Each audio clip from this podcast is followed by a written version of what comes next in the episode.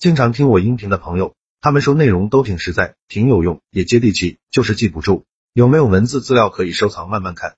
为了方便大家，我刚开了一个公众号，名字就叫做说话细节。公众号计划更新两篇文章，一篇是反驳他人的十四个技巧，另一篇是如果你的嘴很笨，逼自己做十件事，非常值得反复阅读。我还打算给新关注公众号的粉丝免费送一本书，书名就叫做回话的技术，提升口才。提升情商效果比较好，帮助每个不会说话的人提升口才。回到今天的话题，说话口才二十个初级技巧一：赞美行为而非个人。举例来说，如果对方是厨师，千万不要说你真是了不起的厨师，他心里知道有更多厨师比他还优秀。但如果你告诉他你一星期有一半的时间会到他的餐厅吃饭，这就是非常高明的恭维。二、透过第三者表达赞美。如果对方是经由他人间接听到你的称赞。比你直接告诉本人更多了一份惊喜。相反的，如果是批评对方，千万不要透过第三者告诉当事人，避免加油添醋。三，客套话也要说的恰到好处。客气话是表示你的恭敬和感激，所以要适可而止。有人替你做了一点点小事，你只要说谢谢、对不起，这件事麻烦你了。至于才疏学浅，请阁下多多指教，这种缺乏感情的客套话就可以免了。四，面对别人的称赞，说声谢谢就好。一般人被称赞时，多半会回答还好，或是以笑容带过。与其这样，不如坦率接受，并直接跟对方说谢谢。有时候对方称赞我们的服饰或某样东西，如果你说这只是便宜货，反而会让对方尴尬。五有欣赏竞争对手的雅量。当你的对手或讨厌的人被称赞时，不要急着说可是。就算你不认同对方，表面上还是要说是啊，他很努力，显示自己的雅量。六批评也要看关系。忠言未必逆耳，即便你是好意，对方也未必会领情，甚至误解你的好意。除非你和对方有一定的交情或信任基础，否则不要随意提出批评。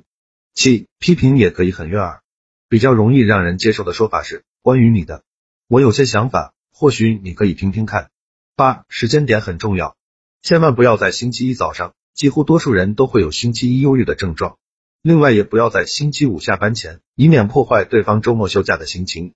九，注意场合，不要当着外人的面批评自己的朋友或同事，这些话私底下关起门来说就好。十，同时提出建议，提出批评之外，还应该提供正面的改进建议，才可以让你的批评更有说服力。十一，避免不该说出口的回答，像是不对吧，应该是这种话，显得你故意在找茬。另外，我们也常说听说，感觉就像是你道听途说得来的消息，有时得体。十二，别回答果然没错。这是很糟的说法。当对方听到这种响应时，心中难免会想，你是不是明知故问啊？所以只要附和说是的。十三，改掉一无是处的口头禅。每个人说话都有习惯的口头禅，但会容易让人产生反感。例如，你懂我的意思吗？你清楚吗？基本上，老实说。十四，去除不必要的杂音。有些人每一句话最后习惯加上啊等语助词，像是就是说啊，当然了。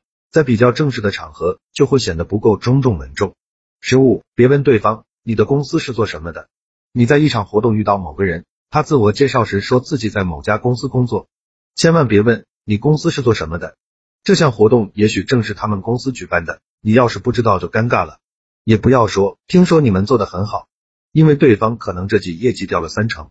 你应该说你在公司担任什么职务。如果不知道对方的职业，就别问，因为有可能他没工作。十六，别问不熟的人为什么。如果彼此交情不够，问对方为什么，有时会有责问、探人隐私的意味。例如，你为什么那样做？你为什么做这个决定？这些问题都要避免。十七，别以为每个人都认识你。碰到曾经见过面但认识不深的人时，绝不要说你还记得我吗？万一对方想不起来，就尴尬了。最好的方法是先自我介绍：你好，我是程程程，真高兴又见面了。十八，拒绝也可以不失礼。用餐时，如果主人推荐你吃某样你不想吃的东西，可以说对不起，我没办法吃这道菜，不过我会多吃一点程程，让对方感受到你是真心喜欢，并感谢他们准备的食物。如果吃饱了，可以说这些菜真好吃，要不是吃饱了，真想再多吃一点。十九，不要表现出自己比对方厉害。在社交场合交谈时，如果有人说他刚刚去了纽约一星期，就不要说上次你去了一个月，这样会破坏对方谈话的性质。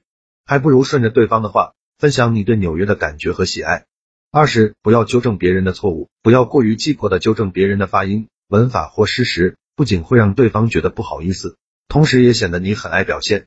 好了，这条音频到这里就结束了。